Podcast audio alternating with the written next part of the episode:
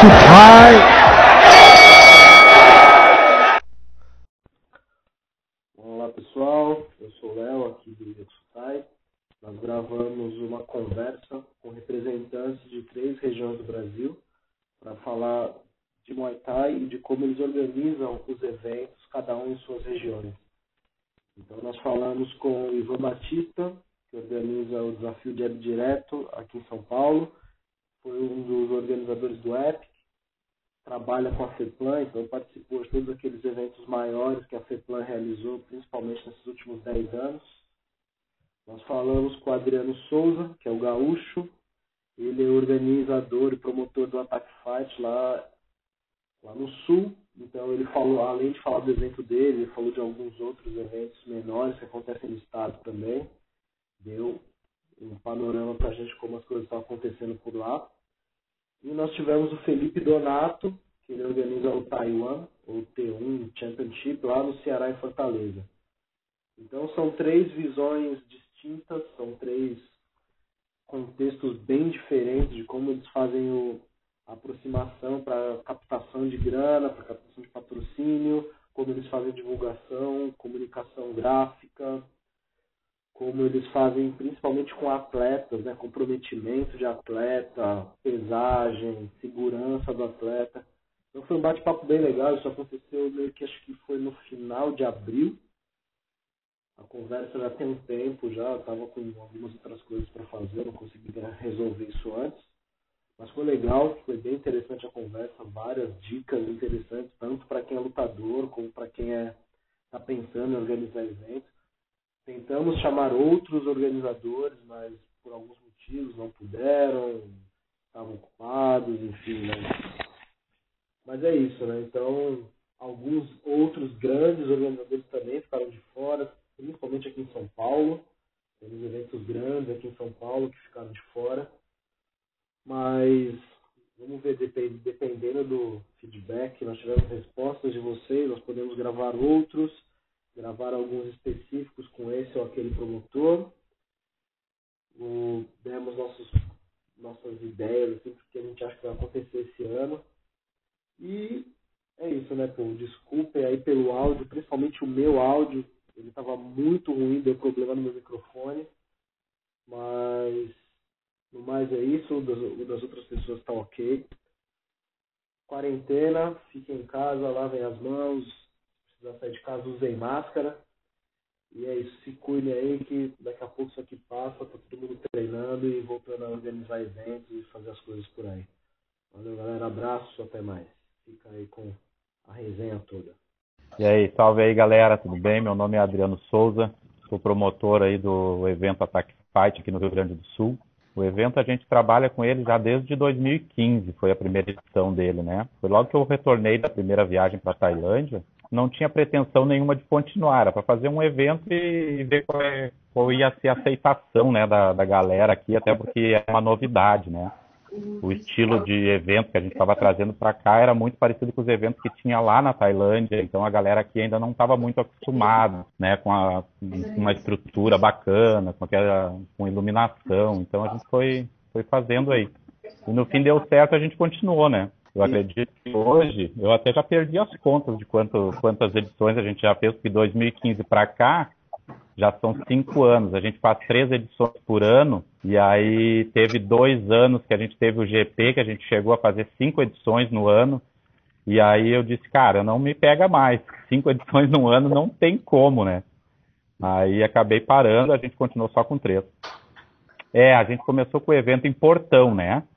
Porque tá. eu tinha eu tinha academia em Portão naquela época, então ficava ficava fácil a gente fazer ali em Portão. Aí depois começou a ficar pequeno já o espaço e aí foi onde a gente resolveu fazer em São Leopoldo, que é pertinho também, é uma cidade bem é do lado de Portão, dá 15 minutos de carro ali de Portão. Mas é um ginásio com uma estrutura hoje muito melhor, né? É um ginásio que tem arquibancada dos dois lados, cabe duas, três mil pessoas só na arquibancada. Tem um mezanino gigante onde a gente coloca toda a área de alimentação dos food trucks lá em cima. Tem, tem, tem quatro vestiários com, com chuveiro. Tem área de aquecimento, que é até onde o Léo o Cecegolo fez o seminário com o Lobo agora, né? Foi lá naquele, foi naquele mezanino, então é bem grande mesmo, é um espaço bem bacana. Você fez lá outros, fizeram em Portão, vocês fizeram em algum outro lugar ou não? Em Porto Alegre vocês não chegaram a não, fazer, Não, em Porto né? Alegre não. A gente tem uma proposta agora de levar uma edição do evento para Santa Catarina. Maravilha. É, a gente recebeu uma proposta E assim, agora. teve alguma coisa esse ano ou não? Vai, esse ano eu acredito que a gente tinha uma edição agora para julho, né? Mas essa aí, essa aí já foi. Não tem como, né? Até porque está tudo, tá tudo parado. Então, algumas academias aqui no Rio Grande do Sul voltaram. Aí agora algumas prefeituras aí mudaram o decreto de novo, mandaram fechar de novo. Então tá bem complicada a situação. Então não tem como fazer essa edição de julho. E cara, eu vou te dizer assim, ó, eu sou um cara muito otimista, tá? Mas, infelizmente, com a, com a situação que a gente está vendo aí, eu acredito que isso vai se prolongar aí até final desse ano. Então, a próxima edição seria julho e depois novembro, né? Então, não sei se nem a de novembro vai rolar. Espero que sim. Estando liberadas para ir, você acha que as pessoas não vão aparecer? Eu acho que mesmo que esteja liberado para ir, vai diminuir muito o público, né? E, e, o grande fator eu acho que não seria nem esse, né, Léo? Porque graças a Deus, desde a primeira edição do evento, a gente faz o evento sem se preocupar com o público, assim, com, com como é que eu vou te explicar? Sem depender daquela quantidade de público para pagar o evento, entendeu? A gente faz hoje, desde a primeira edição, a gente faz o evento com patrocinadores que, que, que cobrem todo o custo do evento. Mas agora, com essa situação, as empresas não vão investir mais, né? É verdade, né? Esse vai ser um. Esse acho que vai ser o grande problema agora, né? Eu vejo que. Eu acho que. As empresas acho que até podem investir nisso, mas eu acho que vai ser meio. Vai ser meio arriscado, assim, né? Vamos ver se, se isso realmente muda, se a galera anima para fazer, para fazer um evento, alguma coisa, né? Eu sou Ivan Batista, aqui de São Paulo. Né? Eu organizo alguns eventos por ano aí, eu trabalho nos bastidores de, de muitos eventos também.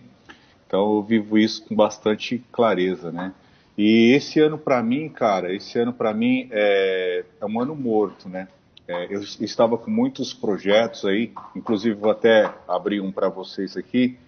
É, só recapitulando aqui que a FEPLAN esse ano ia voltar com alguns eventos amadores, dois eventos amadores, já tava, era para abril agora. Depois a gente ia ter o torneio dos campeões e o desafio profissional, que até então era considerado um dos maiores eventos do país. Então foi cancelado por conta dessa, dessa situação de momento, né? Eu tinha uma edição para o Jab Direto que seria agora em junho, né? É, a previsão era uma para junho e uma para o final de novembro, né?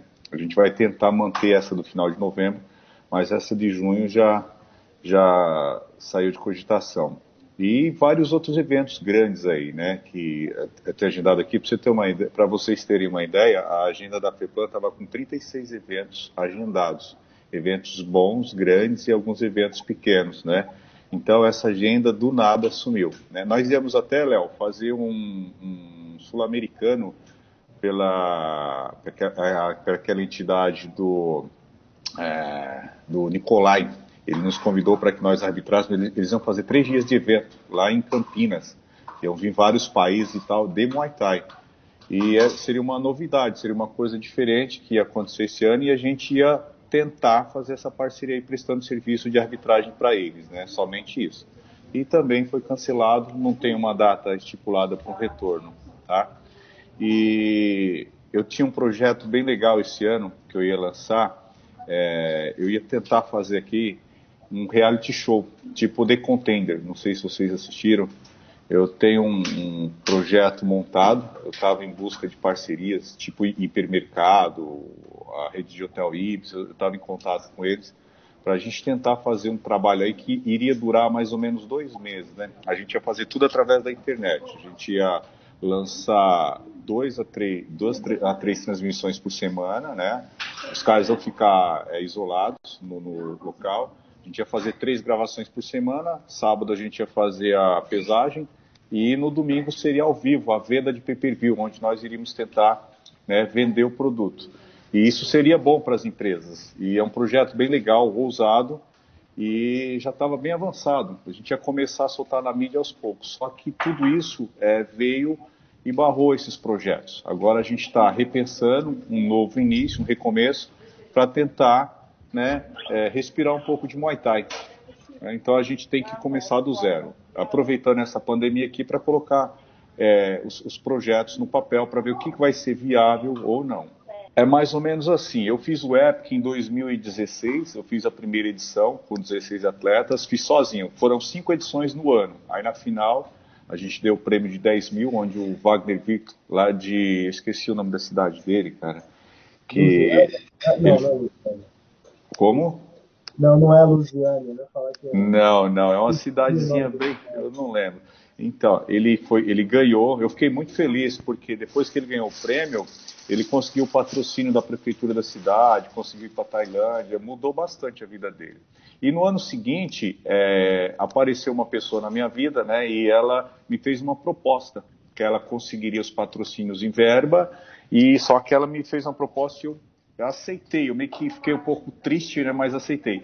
Ela ficou detentora de 70% do app e eu 30%. Então, ou seja, ela é majoritária. Só que a Lara Schneider, Léo, acho que você chegou a conhecer, ela é muito boa, cara. Ela chegava na, na frente do empresário e falava: Eu quero que você ponha 50 mil no meu projeto. Numa boa, e ela chegava no número. E eu não sei fazer isso. Por isso, eu aceitei essa proposta, né? E nós fizemos quatro edições é, e pagamos o prêmio de 15 mil. Porém, nas duas últimas edições, nós tivemos um pouco de prejuízo. Nós conseguimos 60% do patrocínio do evento, né? E tinha que cobrir 40%. Só que o evento era caro. Para você ter uma ideia do Epic, só de iluminação era 50 pau. Era uma empresa ferrada. E fizemos a parceria com o canal Combate na última.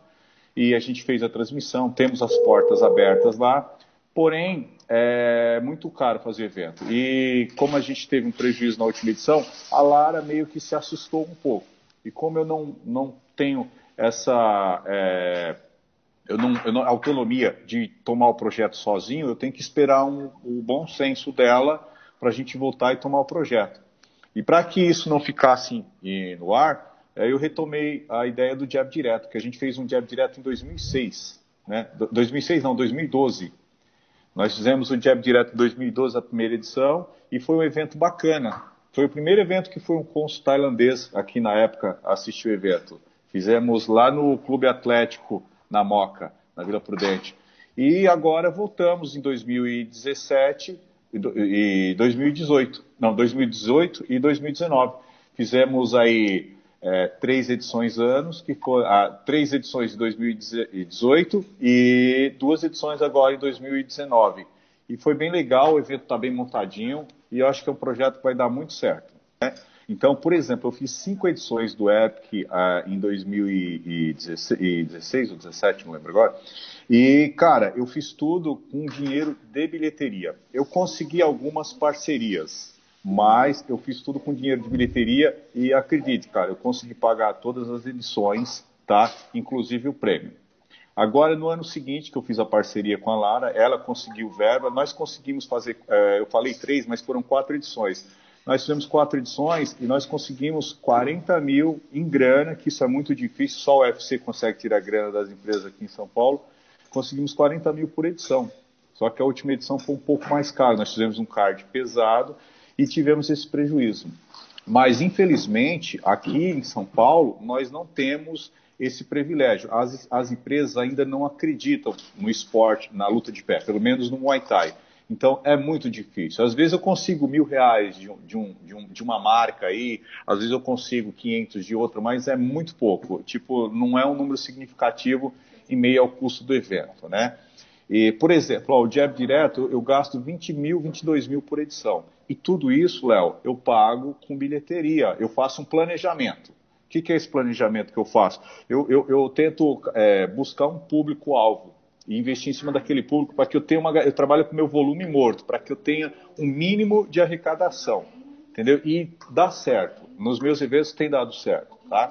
E eu tento conseguir parceria com as empresas, mas não é o meu forte. Realmente eu não sei fazer isso. Eu, esse projeto que eu estou fazendo do reality show dentro do Jab Direto, eu estou tentando conseguir pessoas que captam recursos para que eu possa fazer o evento pago. Eu preciso de 110 mil reais para pagar as cinco edições que eu quero fazer. São, é um reality show com cinco transmissões ao vivo e a última pagar um prêmio de 20 mil para o campeão.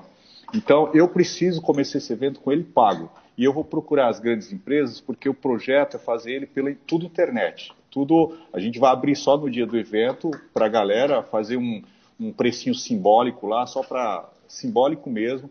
Então a intenção é fazer esse projeto já pronto no papel, pago, para que é, seja viável.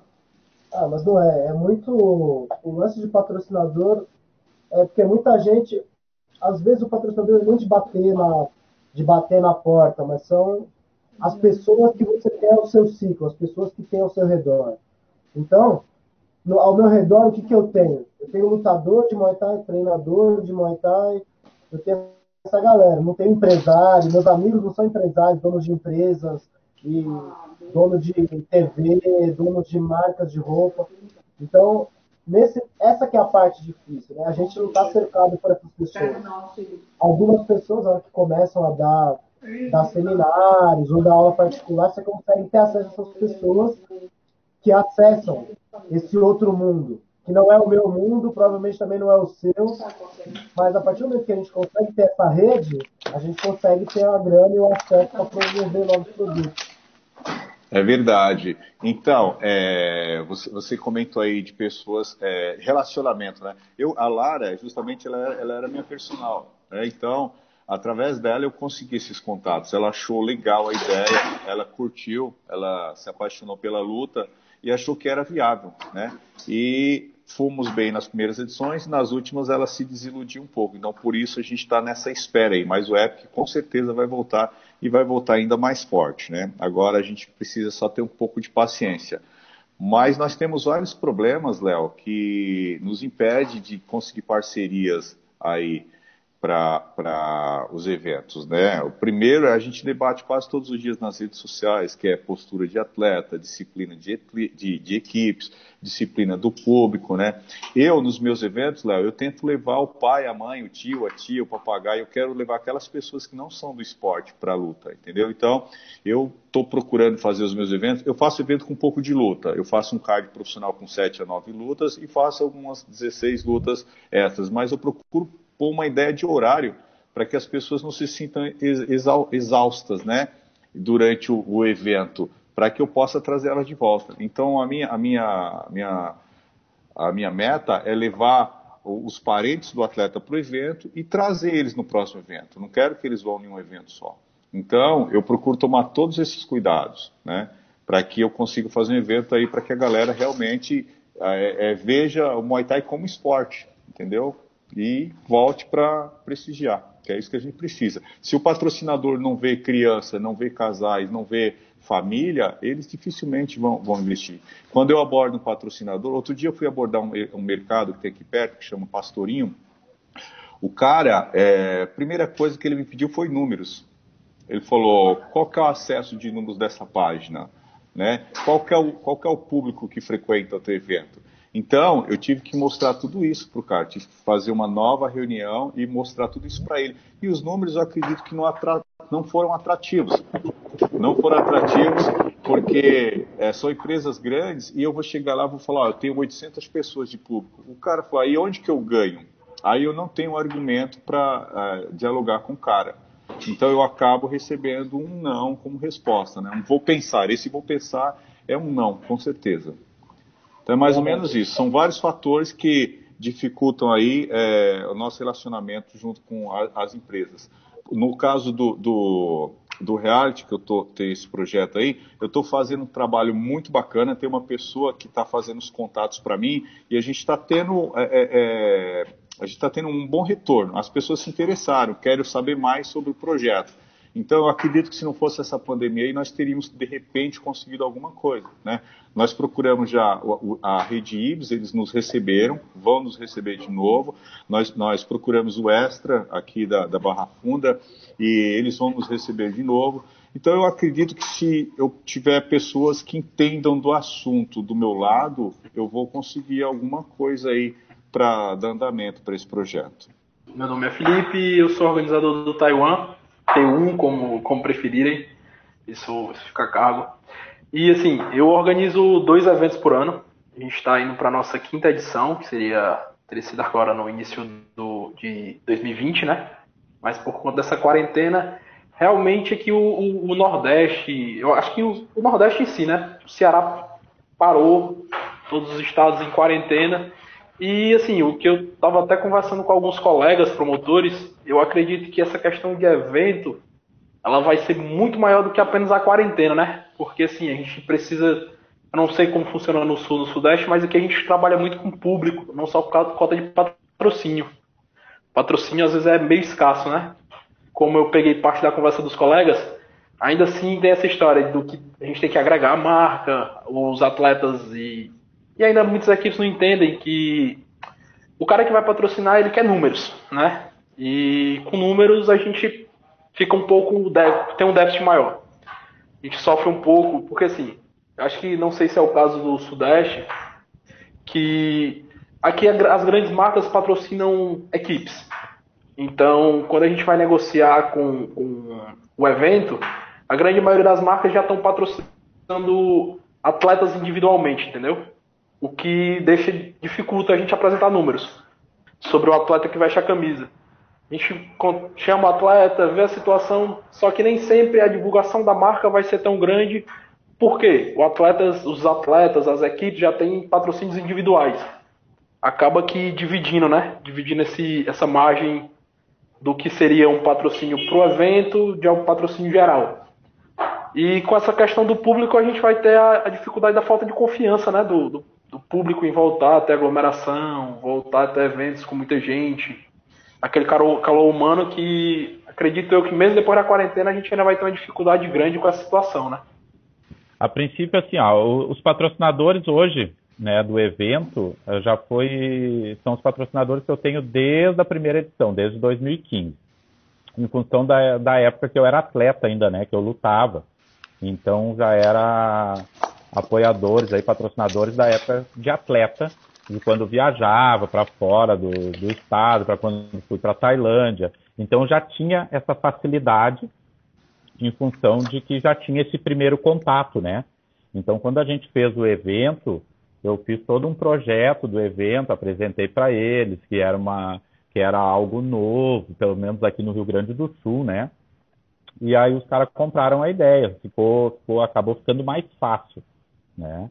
E aí, em cima disso, algumas empresas começaram a ver que o evento começou a ganhar forma, começou a, a ter uma estrutura melhor. E aí acabou ficando mais fácil, porque eu já tinha esses patrocinadores. E aí, quando o evento começou a ganhar forma, começou a ficar mais consolidado, começou a vir patrocinadores uh, nos procurar. Né? Tanto é que os hotéis Ibis foi, foi um que começou a, a entrou em contato através de e-mail, foi, começou a ver o evento.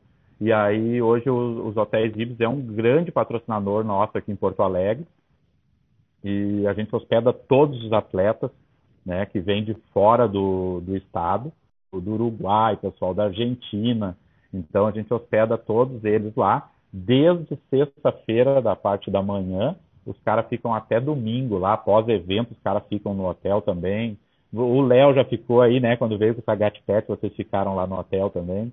Então, esse é um dos, um, um dos grandes patrocinadores que a gente tem.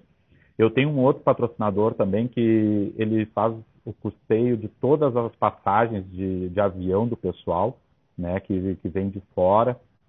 A gente tem alguns patrocinadores grandes aí que, que nos patrocinam com dinheiro mesmo. Então, hoje está mais fácil, né, Léo? No começo foi um pouco mais difícil, até a quantidade de, de valor investido, porque como era uma novidade, os caras queriam testar o evento, queriam ver qual o retorno que a gente daria para eles, né? Então foi um pouco mais difícil. Mas hoje, graças a Deus, o evento ganhou uma proporção, acredito que nacional. Então hoje as empresas começaram a procurar já, porque através da mídia que a gente faz hoje em cima do, do esporte, através da, das transmissões que a gente faz, através da mídia que a gente faz, entregando a marca do, do patrocinador hoje para o público, né? Então, graças a Deus, hoje, pelo menos para nós aqui do Attack Fight, está um pouco mais fácil, assim, né? E a gente está sempre em busca de quanto mais patrocinador, melhor, porque quanto mais patrocinador tiver, mais investimento a gente faz no evento, né? A gente transforma isso tudo em melhoria né, para o pessoal, para o esporte, mas ainda é lógico que a gente tem um, um grande interesse de, de ter patrocinadores como os patrocinadores de futebol, né? E aí, com certeza, a gente vai conseguir pagar uma bolsa que a gente deseja para os atletas, porque não é só fazer estrutura, não é só vender a imagem do evento, a gente tem interesse em remunerar os atletas com, com o que eles realmente merecem, porque eu acho que sem eles também não tem evento. Então a gente precisa hoje pagar bem esses caras para que eles possam cada vez mais viver do esporte. Eu acredito que lutador aí que está num nível alto aí, se quiser, tem evento para lutar pelo menos uh, um, a, um por mês, um a cada dois meses.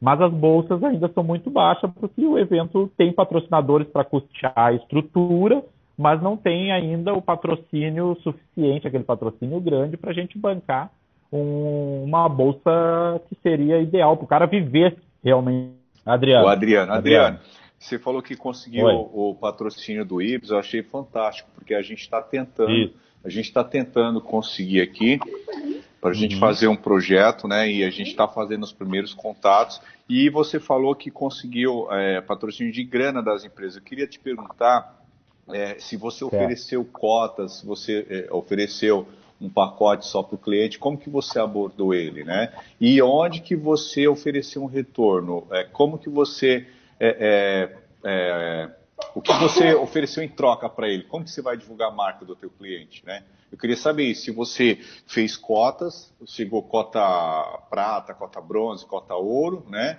Patrocinador master, ou se você. É. Como que você abordou o cliente? Isso que eu queria saber. Então, assim, ó, a abordagem depois para o evento foi da seguinte maneira. Sentei com ele, mostrei o projeto do que, que iria ser o evento, né? E do que, que eu iria entregar para ele. Eu não, em primeiro momento, eu não fiz essa parte de cotas, até porque era tudo muito novo para a gente, então a gente não tinha, na época, essa experiência né? Então a gente abordou eles com, com um valor X, né? E a gente e a gente comentou com eles que a gente entregaria isso para eles. Então o que que a gente fez? A gente fechou o valor e aí eu disse para eles, cara, eu te entrego mídia impressa, eu te entrego mídia de rede social, de internet, né? Dentro do evento tu pode expor tanto no, na parte de ringue, como dentro do evento montar um stand com, com o teu com a tua logomarca, com balão, com alguma coisa assim. E nas, e, e nas partes das transmissões também a gente expor a marca do, do patrocinador, né? Então, isso é o que a gente fez com aqueles patrocinadores que a gente tinha lá atrás, né? Então, hoje, para os novos patrocinadores, sim, a gente criou uma experiência e a gente começou a abordar já essa forma de cotas ó, tu tem uma cota menor aqui, tu tem essa opção, eu te entrego, te entrego essa mídia, uma cota maior eu te entrego essa mídia, né? Então hoje a gente trabalha mais ou menos dessa maneira, tá? É, aqui a gente está tentando trabalhar com cotas também, né? E, sendo, e, e, não é fácil, não é fácil. Não, é, não é, não, não é fácil.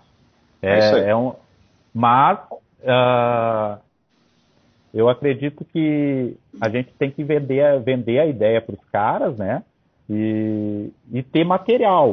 Hoje, a gente trabalha hoje com, com, uma mídia que a gente contratou um tempo atrás, que é um pessoal aqui que faz umas filmagens em HD muito bacana. Então a gente tem um, um teaser hoje do evento, tem uns vídeos bem legal. Eu, a gente insere também essa logomarca dos patrocinadores que já estão no projeto, e aí fica mais fácil tu chegar a isso né, no teu, no teu laptop, ali no teu computador e apresentar para um novo patrocinador. O cara olha, ah, legal. Aí tu começar a mostrar aonde é que a marca dele vai atingir um público que a um pouco ele não atinge, né? Então começa a tu ter um, um diálogo diferenciado com o cara do que tu só chegar pro cara, falar, ah, eu vou fazer isso, vou fazer aquilo, e o cara não enxergar, né? Agora, quando tu, tu começa a mostrar as edições passadas, a, tu começa a mostrar que tu já tem alguns patrocinadores que têm renome, aí os caras vão, oh, mas eu também posso estar no meio desse cara, né? Posso estar no meio desse bolo aí. Começaram a escadinha, até porque a gente tem o projeto do New Talent, né? Que são, são duas edições por ano, que é de março e de novembro, que, que ela já é para isso mesmo, para fazer como a escolinha de futebol. O cara começar lá no amador, o estreante, amador, e ir crescendo dentro do evento, né? Então a maioria dos atletas que hoje já estão lutando profissional começaram lá, lá atrás. Os profissionais que já em 2015 já lutavam profissional, esses caras já entraram ganhando bolsa, né? E hoje já ganham uma bolsa maior. Mas eu acho que esse lance de, de a gente conseguir também uma. Eu até tava, dei uma palestra, tá?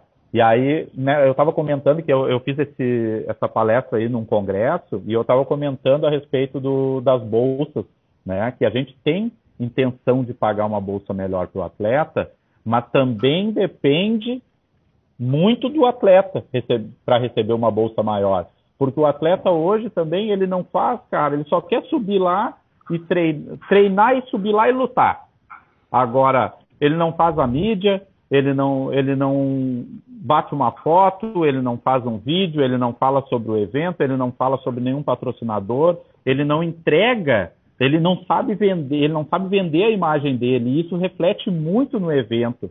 Porque se, se a gente consegue hoje que um atleta se venda bem, é lógico que o público vai querer estar tá lá para olhar o cara. E quanto mais público, quanto mais esse cara se vender, quanto mais uh, a gente conseguir entregar essa, essa mídia para o público, a gente consegue captar mais recursos. E aí, esse é um cara que pode também chegar para. Não, eu luto, mas assim, ó, eu quero receber tanto.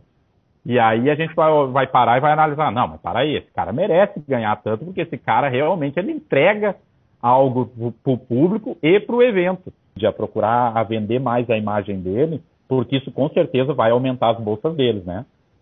Tem muitos atletas aqui em São Paulo hoje que nenhum deles sobem para lutar por menos de mil reais, né? Por exemplo, eu Sim. mesmo na minha equipe eu tenho vários, eu tenho uns quatro, cinco aqui que a gente já tem um, meio que um patamar de bolsa para negociar. Então, é, eu acredito que talvez por isso, não sei, Léo, me corrija se eu estiver errado, acho que talvez por isso consegue, os meninos conseguem fomentar mais em São Paulo, né? por ser uma metrópole maior, por ter uma renda per capita maior, sei lá. Me corrija aí se eu estiver errado, mas é isso. Em relação a pay-per-view, você falou que não pagaria é, 20 reais, mais de 20 reais pelo pay-per-view. Eu também acho que o preço ideal seria aí 20, 25 reais. Eu comentei. O valor do dia, ingresso, né? É, outro dia eu comentei com você, é, num outro papo, que eu, vendi, eu vendi o pay-per-view. Ó, eu contratei uma equipe para fazer o pay-per-view do Diabo Direto na edição do Thiago Teixeira. Acho que está no YouTube, vocês podem ver que tem até replay, tem comentarista, foi muito legal. Eu paguei seis pau pela contratação. Foi uma empresa e eles vieram com nove pessoas. Tinham quatro câmeras, mais uma grua, tinha a mesa de som. E nessa edição eu consegui vender bem. Eu vendi, acho que, se não me falha a memória, foi 180 pay-per-view. É, eu acho que foi isso e eu consegui simplesmente pagar o, a, a, empresa, ponto, né? Mas é, o trabalho de mídia, eu estou utilizando esse trabalho, é, esse material para tudo que eu faço. Então, vendo por esse lado, valeu muito a pena para mim. Né? Então, quando você faz um evento e não tem patrocinador, você quer depender, por exemplo, da bilheteria ou do pay-per-view, já fica um pouco complicado. E eu, eu se não me falha a memória, o pay-per-view foi 30 reais. E eu acho que o alcance, é, não, 180 não, 230 pay-per-views. Então acho que o alcance foi bom, cara, porque eu vendi para o Paraná, vendi para Brasília, vendi para Manaus, vendi para o Rio de Janeiro, vendi bastante para cidades aqui é, é, próximo da capital. Então, eu acredito que se tiver um preço acessível aí de 20 reais, eu acredito que fica muito mais fácil. Se o evento for atrativo, né? Eu acredito que fica muito mais fácil. É bem viável, cara. Bora lá. E, e você, Felipe? O que, que, tem de plano agora? Tem algum plano para esse ano, para evento? Ou já Cara, esse ano, para mim, por enquanto, eu tô, eu tô preferindo, tô preferindo deixar um pouco stand-by. Acredito que o Taiwan só volte para 2021. Tá. Tem que reorganizar, tem que. Porque assim, como eu estava explicando, a gente trabalha muito em cima de, de, de, público. Eu trabalho muito em cima de público. Então, assim, só se eu for lidar só com, com cota de patrocínio, eu não consigo pagar o que, o que eu trago de atrativo, pro, tanto o atleta como para o público. Porque, assim, eu ainda tô com aquela. tenho aquela ideia, não sei se pelo que eu vi aqui, gente trazer um estrela aqui, seria o caso do atleta, né?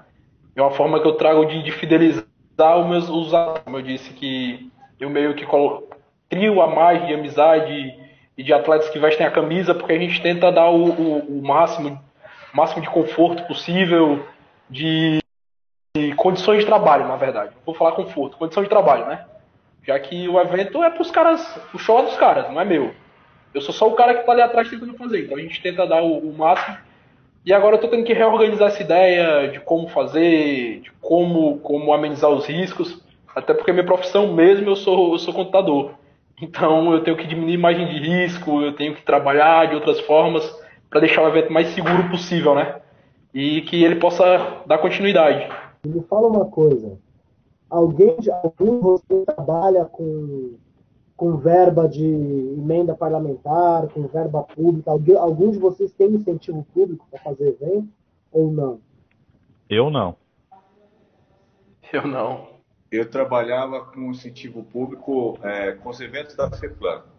Porém, os eventos que estavam pro, é, programados para esse ano não, não teria é, verba pública.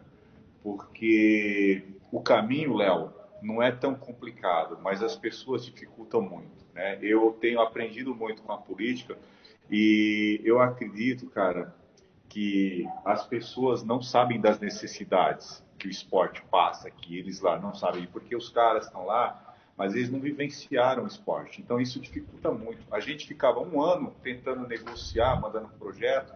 Até o dia 3 de outubro você tem que entregar o projeto para que seja aprovado no ano seguinte. Então você tem que ficar mendigando para os caras. Por quê? Porque eles dificultam o caminho. Eu, é por isso que eu estou entrando nessa, Léo, porque eu acredito que se você tiver alguém que sabe da necessidade do atleta, do promotor de evento, do social, do esporte em geral, eu acredito que pode, de alguma forma, encurtar alguns caminhos de uma maneira lícita, sabe? Então, é, é, eu dependia muito de, de, por os eventos da FEPLAN. Então, você fica um mês montando um projeto, apresentando, marcando reunião, que vai lá, o cara não tinha você espera duas horas, o cara não, não, te atende, você tem que voltar no outro dia. Aí ele vai analisar o teu projeto para lançar para o ano seguinte ser aprovado. Então, assim, é muito difícil. As pessoas dificultam muito o caminho. Né? Então, eu, eu nem, nem me, me, arrisco mais. Eu não vou mais atrás. E nem a FEPLAN estava com essa ideia também. Eu não tenho hoje o mínimo interesse mais, Léo, em trabalhar com, com recurso público, né? Até porque os caras os cara investem, né, é, é, toda essa burocracia que o Ivan falou, e lá no final ainda os caras os cara querem determinar como é que o teu evento vai funcionar, quem para quem tu tem que fazer homenagem, quem tu tem que apoiar. E eu não, cara, eu não quero me envolver com política, tá ligado? Até porque os, os eventos, quando a gente começou na cidade de Portão, o, a única coisa que a prefeitura nos dava, tá? E até com muito mau gosto, era o ginásio e a ambulância. Um ano, no ano seguinte trocou a, a, o prefeito, teve eleições, os caras já nos cortaram a ambulância, nos deixaram só com o ginásio. E aí, em contrapartida, nós cobrávamos um valor menor de ingresso e mais um quilo de alimento, né, para a gente fazer essa arrecadação de alimentos e entregar para a prefeitura, porque eu nunca fui um cara que gostei de ficar tirando foto e aparecendo e fazendo boas ações. Eu sou um cara que gosta de fazer boas ações, mas não gosto de aparecer, né? Então eu pegava esses alimentos todos e entregava para a prefeitura. E os caras, cara, até para buscar os alimentos no ginásio era uma briga. Eu só para te contar uma passagem, que foi uma das passagens assim que, que me deixou muito estressado e foi onde eu resolvi também sair da, de portão, foi que a gente arrecadou quase uma tonelada de alimento, né, numa das edições do evento. E o ginásio precisava ser limpo para entregar para um outro evento e solicitei para que eles fossem lá buscar os alimentos. Passou dois dias, ninguém foi, eu tive que pegar, um, contratar um caminhão para levar os alimentos para minha academia e depois eu ter que distribuir. Tu entende? Aí eu digo, cara, é uma falta, sabe, de, de vergonha dos caras. Cara, a gente está fazendo uma arrecadação que vai beneficiar a cidade e os caras não têm o mínimo de interesse nem de pegar e distribuir isso. Então, foi uma das coisas que me deixou muito chateado e eu disse, cara, eu não quero mais depender disso. Tanto é que quando eu me mudei, quando eu mudei o evento para São Leopoldo, hoje, cara, eu pago o ginásio para não ficar dependente desses caras, entendeu? Então eu pago a locação do ginásio, eu determino como é que a coisa funciona e não quero mais vínculo nenhum com, com político de partido nenhum. Tem, uma, tem uns outros trâmites também, Léo. No caso, por exemplo, é, quando você ganha um, um ginásio da subprefeitura, você tem que pagar uma taxa de administrativa que custa em torno de R$ 1.500 a R$ 2.000 ou você é, faz alguma doação, você compra, por exemplo, um computador, você reforma contrapartida, né? E você faz uma declaração de próprio punho, tá? E uma coisa que eu acho muito legal na, na, na em, em, verba pública é, por exemplo, se você falar que no teu evento você vai usar papel cochê e eles do nada vão lá fiscalizar, você tem que ter papel cochê, senão você vai responder por aquilo. Então, quando a verba chega o que chega, né? Porque geralmente sai uma emenda, vai lá de 100 mil, aí chega para você ali 50 mil.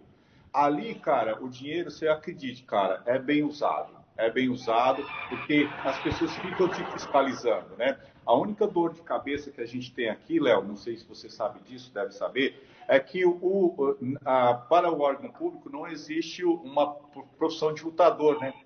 Então, você não pode constar lá na tua declaração, na tua prestação de conta, que você pagou bolsa para atleta. Então, você tem que, às vezes, superfaturar, por exemplo, um gerador, para que você inclua o dinheiro que foi é, determinado para pagar a bolsa do atleta. Então, essa é uma coisa que, ainda hoje, quem utiliza a verba pública sofre com isso. E não é fácil. Acredite que quem está ali administrando, quem está ali no último grau que o dinheiro tem que chegar, cara, é quem sofre mais. Né? O, o, o, o, trâmite chato é quando ele tem que sair de cima. Quando tem que sair de cima é muito complicado, mas quando chega lá embaixo, acredite, Léo, o dinheiro é bem usado, presenciei isso, acompanhei muita gente sofrendo, né? E é mais ou menos assim que funciona. Não é fácil. É, por exemplo, eu, eu não tenho o mínimo vontade de chegar e correr atrás de uma emenda hoje, né? porque eu sei o quanto é sofrido, entendeu? Tá. Não, é que é complicado também, né? Aí já são. Tudo bem, aqui a gente já vai entrar em outra conversa já, mas se o cara falou que a emenda são 100, a emenda são 100. Se o cara falou 100, a emenda não é 50, não é 30, não é 99. Você se comprometeu a dar esse dinheiro, é esse dinheiro que você vai dar para o evento. Não, mas tem que pagar, não sei. Tem que pagar ninguém, velho. Ah, então não vai fazer, então não faz. Eu Exatamente. Exatamente. E, então, Léo, é por isso que eu te falo, os caras que estão lá, eles não sabem a necessidade do, da galera do esporte. Por isso que eles fazem isso, entendeu? É, é, é falta de consciência, falta de vivência, cara. Então, eles não têm uma noção clara do que realmente acontece lá embaixo. Os caras não estão nem aí. Você tem que negociar, você tem que negociar. É, infelizmente, cara, isso é vergonhoso, mas é a realidade, entendeu? É, eu imagino que aconteça, isso sempre aconteceu e continua acontecendo. Troca governo, entra governo, sai governo, é do mesmo jeito. Mas enfim, o rumo dessa prosa não é esse, né? Vamos. Boa. Bom, gente, acho que é isso. Vocês têm mais alguma coisa para perguntar um para o outro? Deixa aí? eu tirar uma dúvida, Léo. Como é que vocês, no, no Sul, Sudeste e, e assim, em geral, veem a questão da, da fidelização do atleta ao, ao evento de vocês? Tipo, essa, criar essa parceria do, das equipes, atletas, evento, ou seria só Ah, pagou, lutou, tchau. Como vocês veem a situação? Cara, aqui no, no Attack Fight, graças a Deus, a gente tem uma união muito grande assim das equipes, né? A galera aqui, desde a primeira edição, a galera comprou a ideia e, e a cada edição, cada, cada vez mais equipes aparecem, equipes às vezes que citando o exemplo do New Talent, tá? Que, é a, que, é, que, são as duas edições que a gente tem amadores, estreante amadores. Toda edição, cara, é muita equipe nova, são equipes que não, não que estão surgindo, mas equipes que já existiam, mas que ainda não se, se achavam que, que não estavam preparadas para lutar o evento, entende? Alguma coisa nesse sentido, assim.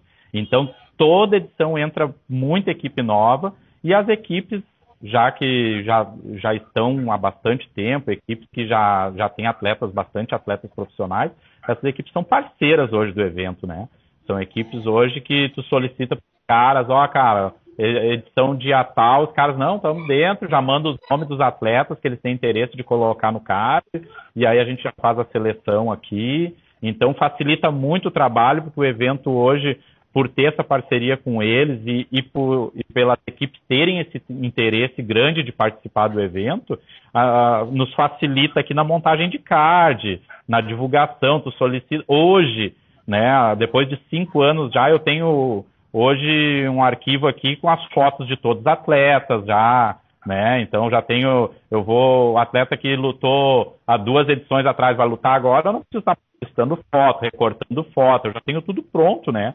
Então isso facilita bastante. E as, as equipes novas, a gente solicita ali para ontem, os caras já mandam no mesmo dia foto, os caras têm esse interesse, né? Porque eu acredito que hoje, é como a gente estava conversando antes, uh, o, o evento entrega muita mídia para esses caras, tanto para a equipe quanto para o atleta. Então eu acho que é, é, é, uma troca, né? Uma via de mão dupla, onde a equipe e o atleta quer muito estar no evento e ser muito parceira do evento, né? Porque ele sabe que o evento vai alavancar a carreira desse atleta, né? E vai divulgar muito a, a equipe, né?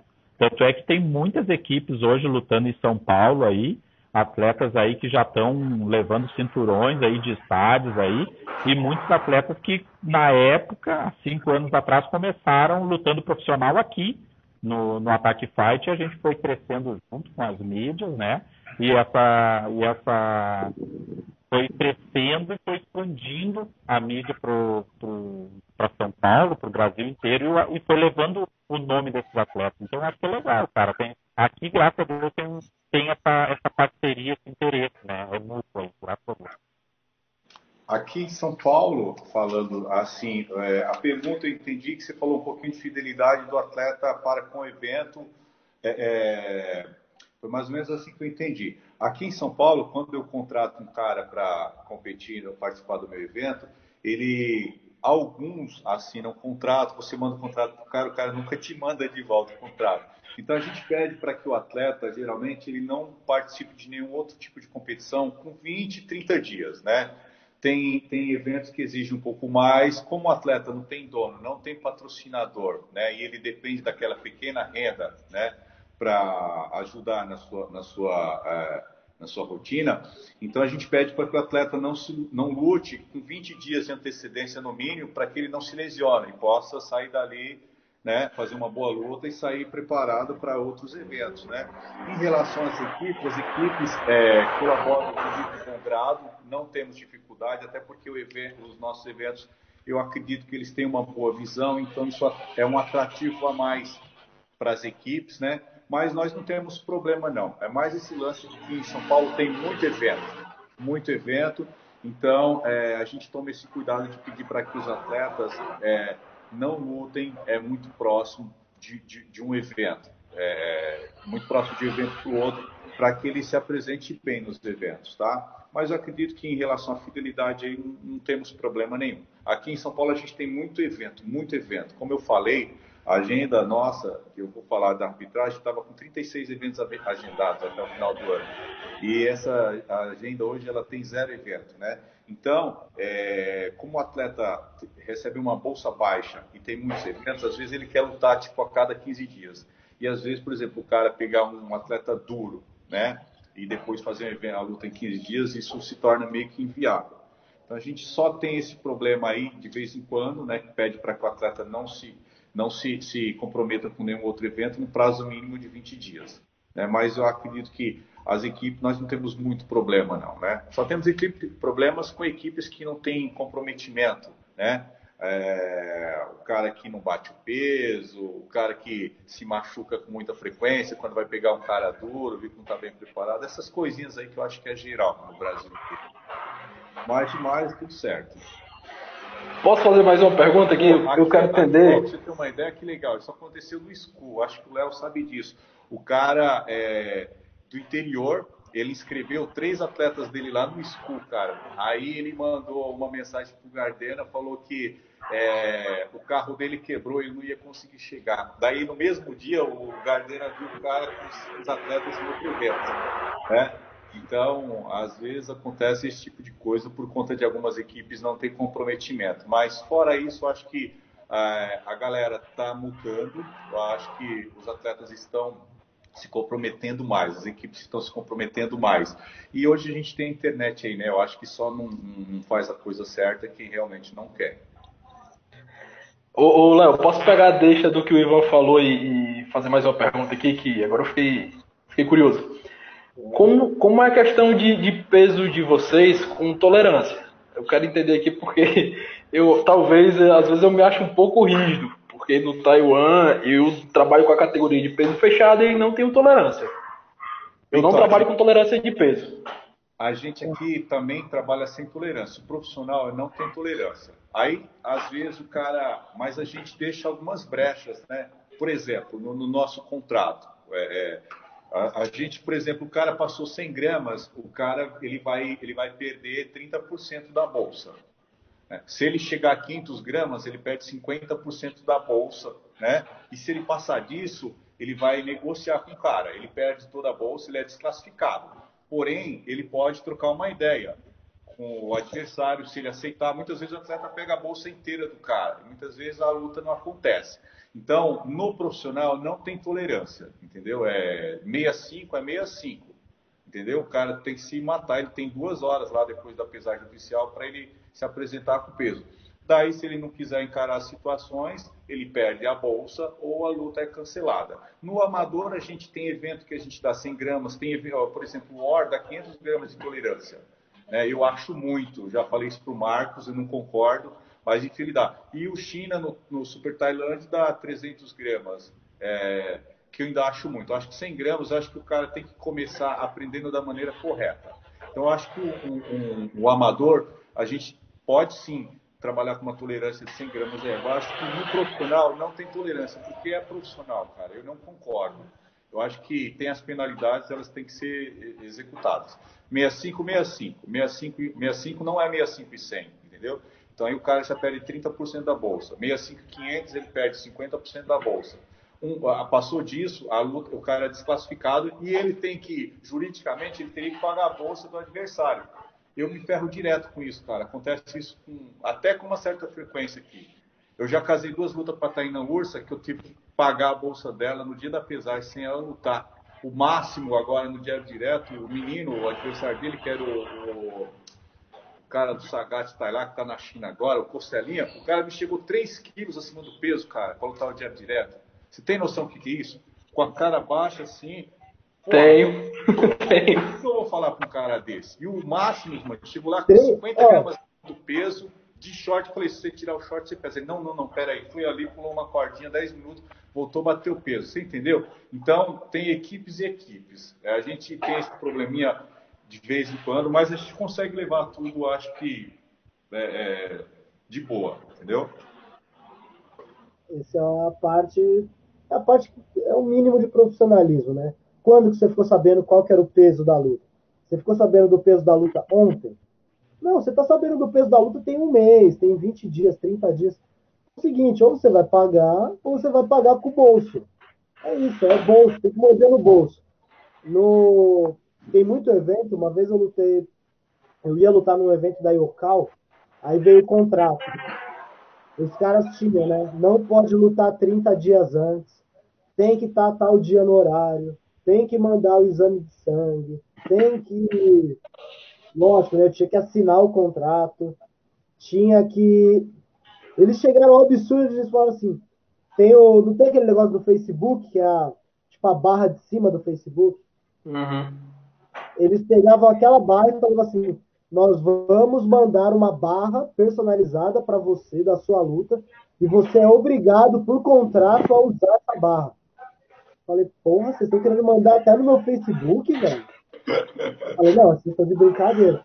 Se não for assim, aí tinha lá, chegou atrasado no evento, é multa, 10% da bolsa, não bateu o peso, é mais tantos por cento da bolsa, não tá com a mão feita até tal hora, é multa. Alguns pontos é isso aí mesmo. No torneio do Yokosutai que eu fiz, que é um eventinho pequeno, era isso. Chegou na hora, não chegou na hora 10%. Não bateu não sei o que, 10%, a multa é pro outro. Tem que pegar no bolso, velho. Se não pegar no bolso, os caras não obedecem. É, isso, isso é verdade. É isso é verdade. Isso é verdade. A, a FEPLAN, Léo, faz isso. A FEPLAN, ela cobra, ela dá um, um, O cara tem que chegar no horário. Se ele não chegar no horário, ele já perde 10% da bolsa. Eu não lembro agora os horários, mas a FEPLAN tinha essa disciplina que funcionava muito bem, viu? Eu acho que é isso, tem que mexer no bolso. Cara, e às vezes mexendo no bolso você ainda tem esse problema, que o cara às vezes abdica a bolsa, tenta negociar, mas vai lá com, com 2, 3 quilos acima. A situação que eu tive de o cara negociar faltando uma semana, conversar com o atleta, que ele estava 3 quilos, não ia bater. Aí coloquei os dois em contato, eles renegociaram, entraram em negociação com o novo peso casado, e chegou no dia, o cara não bateu o peso. o novo peso negociado 3 quilos acima. E o cara, não, vamos dar um jeito. o cara, não tem o que dar jeito. Para mim, peso é peso. Agora, se o adversário abriu mão de, de, de peso para a luta realmente acontecer, beleza, ótimo. Acho, como promotor, acho ótimo que essa luta vai acontecer. Vocês entraram num acordo financeiro. Agora, pô, mas tu chegou num acordo, alterou o peso da luta e ainda no dia não bateu o novo peso acordado, é esse aqui. Você me quebra, você não tá com um pingo de interesse em lutar pra mim. Isso, ele não chama mais, acabou. Não, aí, aí fecha a porta. Acabou, né? é. é, fecha a porta. Mas eu achei interessante porque eu acho que foi no do, do Tigrão, quando eu tava conversando. Que conversei com o João, com, com, com, com o Gardenal, com o. A galera toda falava em, em 300 gramas de, de de tolerância, essa situação, e eu fiquei, poxa, então eu acho que eu sou o cara mais chato do, do, do promotor mais chato, que para mim não existe isso. É a tabela da WMC, se você tá lutando de 57, 150 a 57, 150, você tem até 57, 150. Não necessariamente você tem que lutar com aquilo. Você pode lutar com 57, 56 e 900, aí é com você, mas é até 57, 150 eu sou, eu sou meio, meio chato, assim, com algumas academias de Fortaleza. Quando eu tenho tempo livre, eu vou, sou aquele cara, aquele promotor que às vezes eu tempo livre vou lá na academia do cara, vou olhar o treino no olho, tô vendo ali se o cara tá mais ou menos no peso, converso com o treinador, tento manter contato, tento manter os caras próximos até para diminuir o máximo possível desse risco, né? Hoje em dia muita gente treina e posta treino, como promotor acho que a gente tem que estar tá de, pelo menos na minha situação, fico de olho, acompanhando até pra gente não ser mais, pelo menos pra eu não ser pego de surpresa lá na hora do cara que tá chegando lá com 5 quilos, 6 quilos a mais.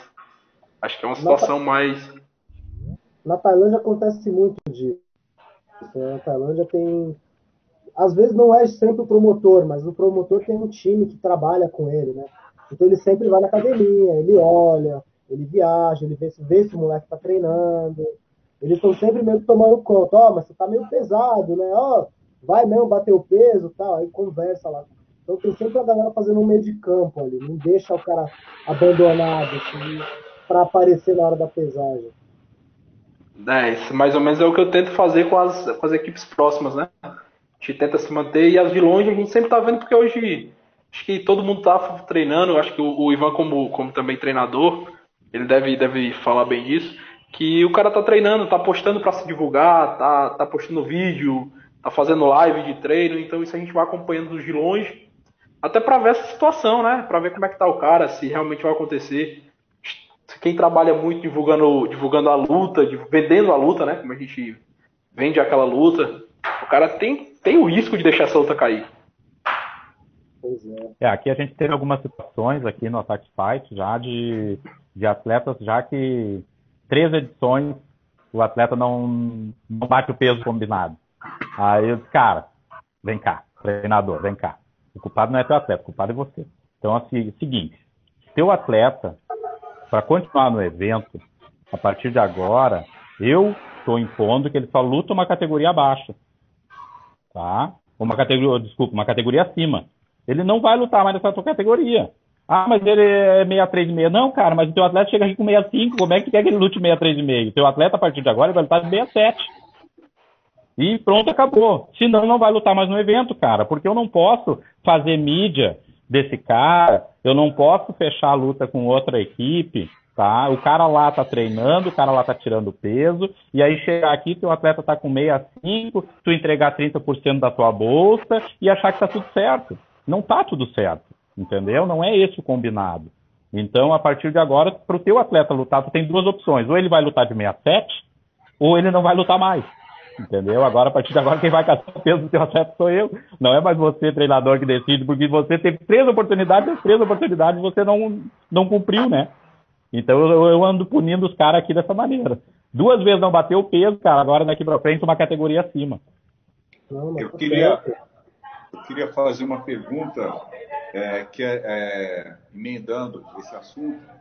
Eu queria perguntar para vocês, para o Felipe e para o Adriano, sobre a equipe médica. Como vocês estão trabalhando? Se no profissional vocês pedem algum exame para o cara e que exame vocês pedem?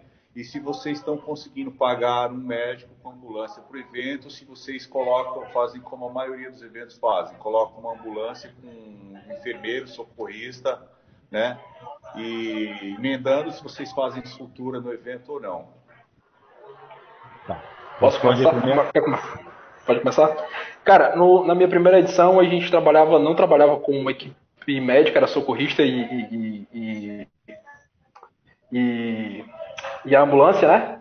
Com o tempo a gente, lógico, a gente viu, a, viu o erro, na minha visão, e hoje a gente trabalha com equipe médica, UTI móvel e sutura no local. O atleta levou, viu o corte, o médico já vai ter, já vai estar tá suturando, já vai ter a, a, equipe lá, a UTI móvel para atender, todo o suporte até para que o cara, assim, e foi um, um, eu não digo um gasto, foi um investimento que para mim valeu muito a pena, até porque depois que os caras viram isso, eles se entregaram, entregaram muito mais. Teve uma luta que, que é até engraçado falar sobre ela, que a gente, na, na edição passada, a gente foi, foi eleita pra gente a melhor luta. Cara, tecnicamente não foi a melhor luta. O Léo até repostou ela no, no, no que foi de dois, dois, dois moleques. Cara, mas os moleques deram, deram a alma, deram a vida para aquela luta ali. Teve dar para um lado, dar para o outro, corte de um lado, corte do outro cotovelo, cotovelo. E assim, os caras se entregaram na confiança de sair dali saber que o cara vai ter um atendimento médico, vai ter uma sutura, o cara vai ter toda a atenção possível para que, que a luta possa, possa correr melhor, né? No Ataque Fight a gente tem ambulância com um socorrista, né? Enfermeiro socorrista. E até porque a gente tem um hospital muito perto, é muito próximo do evento. A gente não faz sutura no evento. O atleta ele teve corte, ambulância e leva direto para o hospital. Muitas vezes, dependendo da situação, a própria equipe pega o cara e já coloca, até porque se a ambulância tiver que sair para levar ele lá, uh, o evento para, é obrigado a parar, né? Mas isso, isso quem faz a escolha é o atleta, é a equipe dele, se quer ir de ambulância se quer ir de carro próprio, né? Uh, até, até a última edição agora a gente teve, depois de cinco anos, um fato bem inusitado, tá? Que a ambulância, um rapaz de Santa Catarina aí, enganchou o braço na corda e deslocou, deslocou o ombro. O evento ficou parado acho que mais de uma hora, tá? Porque eles levaram o cara de, na ambulância e chegaram no hospital e não tinha uma cadeira de roda e nem uma maca para botar o cara. E aí tiveram que deixar o cara na maca da ambulância. E aí a ambulância não podia voltar pro evento sem a maca. Daí tu imagina. O evento uma hora parado, tá? E aí isso, mas, cara, eu sou um cara que eu sou muito otimista em relação a isso, porque das adversidades é que tu, é que tu aprende melhor e evolui, né? Então isso já me como nunca tinha acontecido, até então a gente não tinha esse problema, não tinha essa preocupação. E agora, com esse fato, é uma das coisas que me deixou bem pensativo em já nas próximas edições ter duas ambulâncias, tá? Já para que, cara, ocorreu, levo o cara, eu não, eu não preciso parar o evento, eu tenho outra ambulância aqui pronta para atendimento, né? E o evento corre. Uh, então, acho que serviu de aprendizado e eu acho que vai somar bastante. É preferível ter e não precisar usar, né? Do que precisar e não ter. Então, acho que é mais ou menos por aí. É, aqui em São Paulo, por exemplo, a vigilância sanitária ela não é, permite que se faça soltura no evento, é, em, em, local apropriado. Eu já vi algumas equipes médicas que fizeram soltura, mas geralmente a maioria não faz, 95% não faz, não, não é permitido, né? E um médico no evento, se você pagou mil reais aí para alugar a ambulância, você vai gastar mais 1.500, porque o médico é caro no evento. Então, por isso que é. a maioria dos promotores acabam utilizando um socorrista ou enfermeiro. Mas o, o correto, a mínima condição de trabalho, o evento que nem aí o, o Taiwan e o ataque, o ideal seria ter duas ambulâncias, a, a minha sugestão é. mesmo, né? E tentar contratar um médico, né? Se você não tiver essa condição de contratar, porque a legislação diz que você tem que ter o primeiro atendimento, um profissional é o primeiro atendimento ali, né? Então, o mínimo que teria que ter aí para esses eventos é duas ambulâncias, uma UTI móvel, uma ambulância comum. Mas o primeiro dois, atendimento é o enfermeiro, né? enfermeiro, né? E um suporte é. para que, se precisar a, a haver a remoção, né, o evento não pare. Fica um, um enfermeiro ou socorrista lá com os equipamentos. Tem que ter desfibrilador e tubo de oxigênio. Esses são dois, dois, equipamentos que não pode faltar. Não adianta você ter o um médico lá e não ter o um desfibrilador você pode ser multado. Porque não vai resolver nada. É, e é uma ah, economia, e é uma economia que não vale a pena, pessoal, porque qualquer ação movida, qualquer causa ganha. E dependendo da gravidade, você acaba com a sua vida. Então, é uma dica aí, cara. Por, é uma economia que não vale a pena. É igual você comprar um celular de 6 mil reais e não botar uma capinha. É a mesma coisa. Então, é, é uma dica que eu dou aí. Aqui em São Paulo, eu não, eu não eu nem participo de evento. Outro dia eu loquei uma van, paguei 800 pau na van para gente ir para São José do Rio Preto para participar de um evento. O cara exigiu que nós estivéssemos lá 8 horas da manhã para fechar a pesagem e as lutas. Nós chegamos lá, eram 10 horas da manhã, o cara ainda estava fazendo inscrição no evento e não tinha ambulância. Peguei todo mundo e fui embora. Olha o prejuízo. Né? Então, cara, é isso. Assim, como o, é, essa questão de investimento, como eu estava falando, a, a, vantagem maior de uma das parcerias dessa, dessa situação que a gente está tendo, que assim, eu fechei um, da as a última edição, a gente fez em, um, em uma universidade, numa, num ginásio de universidade, o que dá um suporte maior para a gente ter uma, poder utilizar o ambulatório do, do ginásio, né? Do, do, da própria universidade. E isso traz com que você tenha uma estrutura e não ter o profissional, não adianta. Aí a gente vai para o médico, você ter o médico e não ter o desfibrilador, não adianta, não ter o oxigênio. A gente puxa para o UTI móvel. Eu acho que é como o Ivan falou, é, um, é uma coisa mais do que necessária e que assim, se você levar ao final, o, o show vai valer muito mais a pena. Os caras vão se doar mais, vão ter mais confiança, isso retorna. É, não dá pra no, correr risco, né? Não, e, e assim, na minha visão, isso retorna. Eu, quando eu falei um pouco sobre, sobre o, comprometimento dos atletas, eu, eu, vou dar um exemplo, tipo, de um atleta, o, Pedro Rodrigues, que lutou com a gente, já lutou em São Paulo, hoje ele tá na Tailândia, na, na Revolution, tá fazendo as lutas lá. Até hoje o cara tem um comprometimento, posta as fotos do evento que lutou, do Taiwan, todos os atletas que lutam, eles saem com aquele negócio de vestir a camisa, tá divulgando o, o evento mesmo quando sai. Ô Adriano, aí no sul. Oi. Aí no sul tá tendo tem outro evento grande ou só vocês? Né? Cara, grande. Eu acho que tem, tem, tem alguns outros eventos assim, mas eu acho que é uma edição por ano só que os caras fazem, né? Tem o, um estádio aqui, que é, que é o Canoas Box Stadium aí, que tem um estádio aí que tá, faz um evento por mês, mais ou menos. Mas é um evento bem menor, o espaço é bem menor, né? E aí, cara, no mais assim, os outros eventos, tem alguns eventos aí que não que é uma é uma mistura de Muay Thai com kickbox, com MMA, com boxe, entendeu? Então não dá nem para contar, né, como evento de Muay Thai, porque na realidade a gente não tem não tem uma modalidade definida, então eu não conto como um evento né, de Muay Thai, porque tem quatro tipos de modalidades dentro, então é, um, é uma coisa. E no mais, cara, hoje tem, eu acho que o The Contenders também, tá? Que faz uma vez por ano. Esse ano acho que nem teve, porque ia ser agora, o mês passado. E no mais, agora que eu lembro, assim, não, cara, no Rio Grande do Sul. Ah, tem um, tem um evento do Garda também, que é lá em Santa Maria, que é bem no oposto, assim, do, do, do estado, né?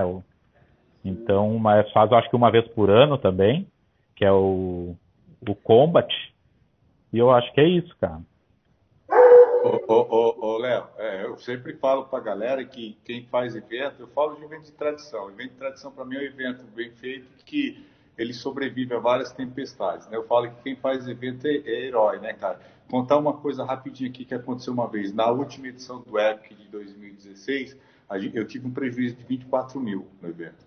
Aí, e foi no sábado, terminou. Aí no domingo eu fui para o Portuários. Cheguei lá, eu tá, cheguei com um atleta lá para lutar, aí o Hugo, o da Team Brave lá, chegou do meu lado, e aí, mãe, empresário, com bolso cheio de grana. eu olhei para ele e risada, falei, pô, legal, beleza. Né? Mas assim, eu queria fazer uma pergunta pro Léo aqui. Eu falei, Léo, o que, é, o que, que você, o que, que é um evento grande para você? E o, o que, que você acha que precisa para o evento ser considerado um evento grande. Né? Eu sei que alguns, alguns promotores, algumas pessoas falam que evento bom não é aquele evento que tem iluminação, que tem aquela coisa toda, precisa ter lutas boas. Mas, do meu ponto de vista, acho que o evento tem que ter sim uma iluminação, tem que ter uma cara boa para você vender o produto. Né? Então, eu queria saber é. o, que, que, o que é um evento grande para você e como você acha que tem que ser o evento para ser bom para ambas as partes, para o atleta, para não ficar muito caro e para as mídias, né, para as empresas. É, o que, o que eu acho né, que precisa ter, a principal coisa é ter um bom matchmaker, né? um cara que vai casar bem luta, que vai saber colocar esse tipo de cara com aquele tipo de cara. Isso é uma coisa muito importante, né, velho? Porque o evento ele tem que ser dinâmico, o evento tem que ser bom, a luta tem que ser agressiva, a luta tem que movimentar a galera, a luta tem que ter, a galera tem que ver, né? Então você vê o, o Máximo, o Máximo agora eles têm o grande lance deles é que eles sabem promover as lutas. Muitas lutas nem são tão boas, mas eles sabem ó, e se esse fulano lutar com aquele fulano, o que, que vai acontecer? Então, eles geram essa expectativa. Isso é uma coisa que eu acho que tem que ter. Claro, tem que ter o mínimo de iluminação, tem que ter um valor acessível, tem que ter o um mínimo de conforto para Esse é o tipo de coisa que precisa, né, para fazer um bom evento. Porque no final, o bom evento não importa se está cheio, não importa se está boa, é o que vai ficar, porque no final o que você tem é um vídeo. E é, você tem que ter aquela imagem, aquele vídeo bem feito.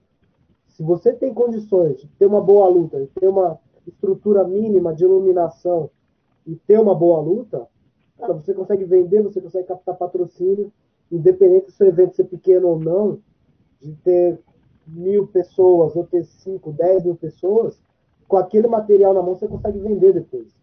Ah, então, é, então é, eu acho que vale muito mais disso, do cara se preocupar com essas, ter essa preocupação com os detalhes pós-evento, que muita gente no Brasil não tem, né? Então, fica esse buraquinho, fica sempre essa, essa vara. Porque tem muito cara que tem muito evento, tem muita luta boa, mas o cara não consegue vender aquilo depois. O cara não tem, o cara não tem fotografia, o cara não tem vídeo. Quando o cara tem o vídeo, o vídeo é, é do celular é ali treinando. É. é. aí não tem um short, não tem patrocínio, não tem. Sabe? É, tem que pensar não só no evento, mas como você vai vender aquilo depois que eu vejo assim, ó, é que a maioria dos estádios uh, é dentro de academia, né? Então, isso muitas vezes o cara já tem essa necessidade de fazer um evento por mês já para ajudar no custo ali do, da estrutura, né? Então, por isso que, cara, os caras dá superlotação, porque não é um, um espaço muito grande, a gente vê pelo, pelo Portuários lá, é um espaço, né, que é tu bota ali uma quantidade de pessoas, lota, sai gente pela janela, aí pela porta. Aqui em Canoas a gente tem essa, tem essa mesma situação. O, o School eu não conheço, mas eu acredito que deve ser também. Então já é essa necessidade. Agora, para eles passarem para o próximo nível, realmente, eles têm que alocar um espaço maior, onde não vão ter esses problemas, né? De, de superlotação, vão conseguir em, ter uma estrutura melhor para o público, mas aí vem custo, né? E aí tem que diminuir uh, a regularidade dos eventos, até porque tu não consegue te dedicar a um evento grande, fazer um por mês, não tem como, isso é, é, é insano tu querer fazer um evento uh, do estilo aí do, do Ivan, do Attack Fight, do Taiwan, não tem como tu fazer um evento desse por mês, não tem como. Então tu já tem que diminuir a regularidade para conseguir e aí consequentemente tu tem que fazer num local maior para colocar mais público e, e ter uma, uma quantidade né, de, de conforto, pelo menos uma qualidade de conforto maior. Então eu vejo dessa maneira aí. Hoje, por isso que eu fiz a mudança, saí de Portão e fui para São Leopoldo, porque o ginásio de Portão já não comportava mais o evento. Então a gente se obrigou a sair de Portão, ir para São Leopoldo e hoje a gente coloca lá 10 mil pessoas, se colocar 10 mil pessoas dentro do ginásio, o ginásio comporta, né? Porque é um espaço muito grande, com estacionamento para 2 mil carros. É, cara, o espaço é muito grande. Então, graças a Deus, eu gostaria de ter o, o problema que o Ivan teve, entendeu? De superlotação. tu imagina, eu passo para 10 mil pessoas e ter superlotação, aí, aí era um problema que eu gostaria de ter. O Léo, eu queria deixar aqui um, um para os promotores aí, para o Adriano e para o Felipe aí, é, em aberto para vocês. Eu tenho muita vontade de levar o Diab direto para outros estados do país. Eu recebi convite para o Rio de Janeiro e para Brasília. A gente está conversando.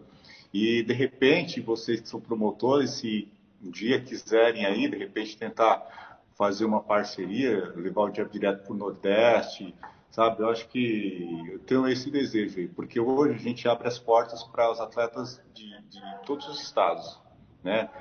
E é bem legal. Na última edição a gente teve nove estados diferentes, então fiquei muito feliz com isso.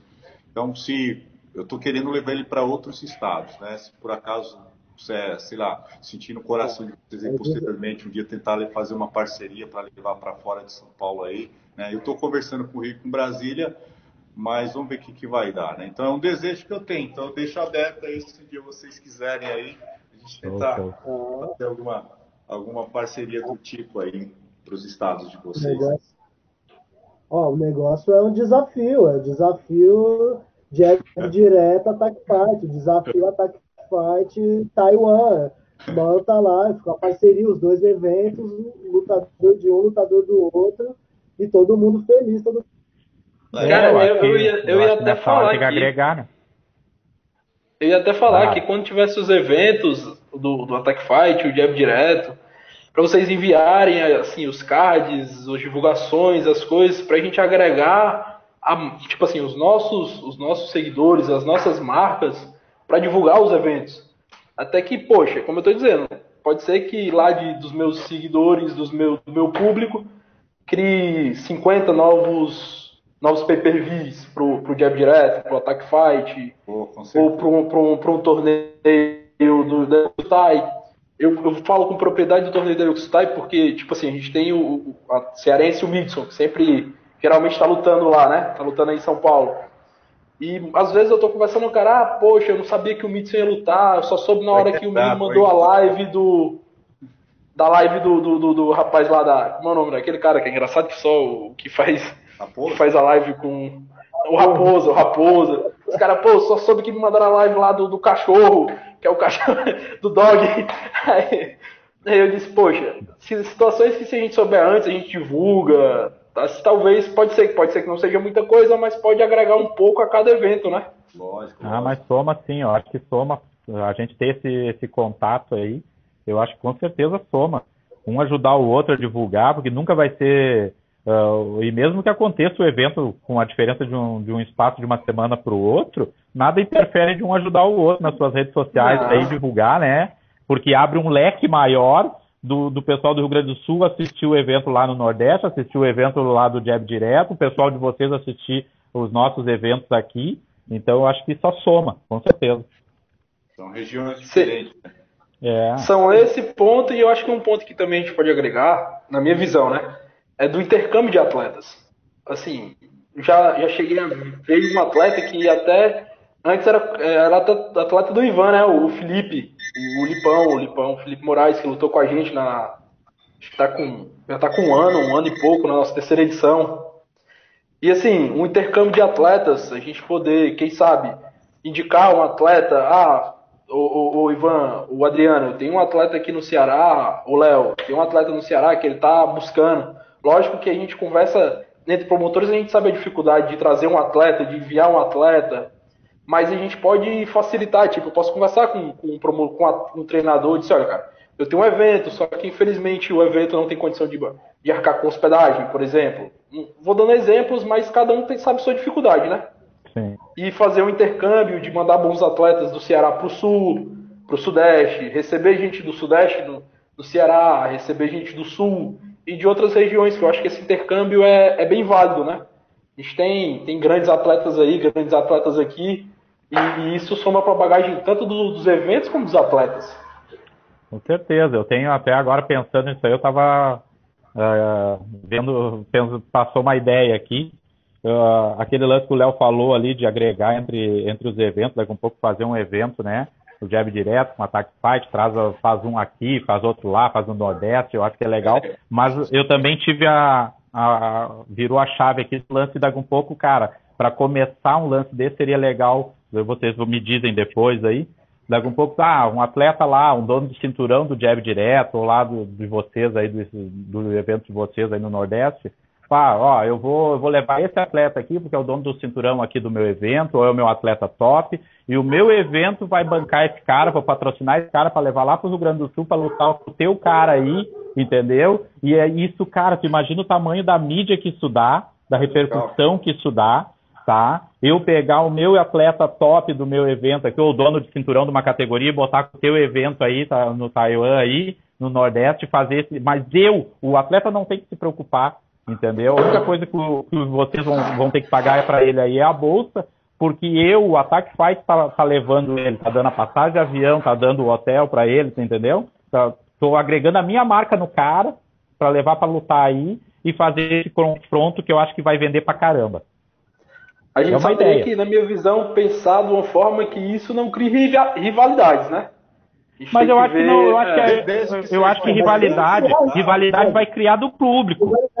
É, eu acho que não, rivalidade não, vai criar assim, do público. Nós, nós somos amigos, nós estamos tratando não, de business. A, né? a rivalidade que eu, que eu digo assim, que eu, que eu vejo, que eu sinto, a questão de, de, de regiões. De regiões. A gente sabe que, que região, às vezes, a gente, a gente sente aquela rivalidade um pouco maior, Nordeste com Sudeste. Ah, mas eu acho que isso assim, vende, irmão. Mas isso, Vende, é, não, isso vende. E assim, a gente dá para segurar, dá para segurar a barra dele. Porque eu acho que o importante é a gente manter. É nós temos que tratar do business, do show. É. Né? Então nós não vamos ter rivalidade, porque a gente é o cara que está articulando e montando o business. Agora, se os, se os torcedores vão ficar lá de birra um com o outro, se as equipes vão ficar se aprontando, isso é business, né, mano? É. Eu acho que isso aí, eu acho que isso vende. Eu acho que aí é, é aí que bota público. Pô, eu não tenho dúvida que se você fizer uma mídia em cima, pô, campeão paulista do Jab Direto vai lutar com o campeão do Taiwan, Taiwan o campeão do Ataque, é. isso vai mexer com a galera na região. Mexe o bolo, com certeza. Isso vai vender pay-per-view, porque vamos supor, a galera do Nordeste toda vai querer, a galera do Nordeste toda vai querer ver o atleta deles lá representando aqui no Rio Grande do Sul ou, no, ou em São Paulo, e vice-versa. Isso vai vender pay-per-view pra caramba, porque a galera não vai a pegar um avião para ir para lá, não tem como, né? Mas vai vender pay-per-view pra caramba. Tu imagina o Rio Grande do Sul todo, entendeu? Querendo olhar o atleta dele representando ele lá. E essa rivalidade é o que vai vender pay-per-view. é, o cara que. O... A gente tem um ano para organizar tudo isso. Tem um ano para organizar a plataforma, para sentar, olha aí o prazo, tudo na hora certa. 2021 já começa tudo com isso aí Plataforma é. pay-per-view, tudo redondinho. É isso aí, aí, ó. Tá aí, tá colando uma ideia boa na outra já. É, acho que acho que a conversa ela é, ela é para isso, né, cara? A E eu acho que, né, eu acho que agora nessa época, eu acho que essa, esse, eu acho que a intenção dessa live do do Léo aí, dessa, desse podcast do Léo aí, é realmente a gente a, conversar e achar uma solução. Porque esse ano a gente vai ter que achar uma solução, cara. E quem não achar essa solução vai ficar para trás, entendeu? Tu tem é, que achar uma solução, porque a gente não sabe como é que, cara, eh, querendo ou não querendo, é incerto daqui para frente. Sabe? É incerto, a gente não sabe como é que o público vai se comportar com a, com a aglomeração, a gente não sabe quando vão liberar para evento, a gente não sabe um monte de coisa. Então, se a gente ficar parado esperando o governo resolver isso para a gente, resolverem, a gente, ah, e agora o que a gente vai fazer? A gente perdeu tempo, irmão. Então, o cara que é do negócio, o cara que é do, do, do show, do business, o cara tem que achar solução. E eu acho que isso, essa tarde hoje aqui está sendo produtiva para isso, entendeu? Para a gente correr na frente enquanto está todo mundo reclamando, enquanto está todo mundo perdendo tempo reclamando, a gente fazer disso uma solução para o negócio e, e, colar uma ideia na outra, entende? Enquanto um chora, a gente vende lenço, né, irmão? Deixa o recado aí final aí, bora lá, começa aí o, Deixa eu o Felipe começar. aí, que tem recado. É, então, meu recado final é foi um prazer falar contigo aí, Adriano, Felipe, não conhecia vocês, tá? É, foi muito legal, acho que abriu um pouco a minha mente, eu aprendi algo aqui com vocês, anotei aqui aquilo que eu acho que eu vou poder aproveitar para mim, né? E quero falar para vocês que eu estou aqui à disposição em São Paulo. Se um dia tiver o desejo de trazer evento para cá, de repente tudo é questão da gente conversar. Assim como eu peço para vocês, se um dia quiser fazer algo diferente, levar o nosso evento para aí, a gente está à disposição, tá bom? E é isso, cara. Vamos continuar trabalhando aí, porque eu acho que essa garotada precisa da gente, assim como a gente precisa deles, né? E a gente precisa do Yokusutai, assim como o Yokusutai precisa da gente. Então, acho que tudo é, é, é, cara, tudo é questão de parceria, né? Então, eu vou continuar lutando aqui em prol do Muay Thai. Cara, é, eu, eu moro de aluguel, Léo. Eu não tenho apartamento ainda. Se eu não fizesse evento, eu já tinha um apartamento, um apartamento bom. Isso eu garanto para você, viu? Minha mulher já quis separar de mim já várias vezes por conta de evento. Todo ano eu prometo que eu não faço mais, mas não tem jeito. Quando eu falo que não vou fazer, daí vem uma coisa diferente. Então eu não vou até os eventos, os eventos vêm até a mim, né? Mas é isso aí, tá? Foi um prazer agradecer o Léo aí, aí o Sutai, né? É, falar também que esse ano, pessoal, eu vou, eu vou estar entrando para a política aí. Eu já recebi convite já há mais de 10 anos. Eu nunca quis, porque eu odeio política.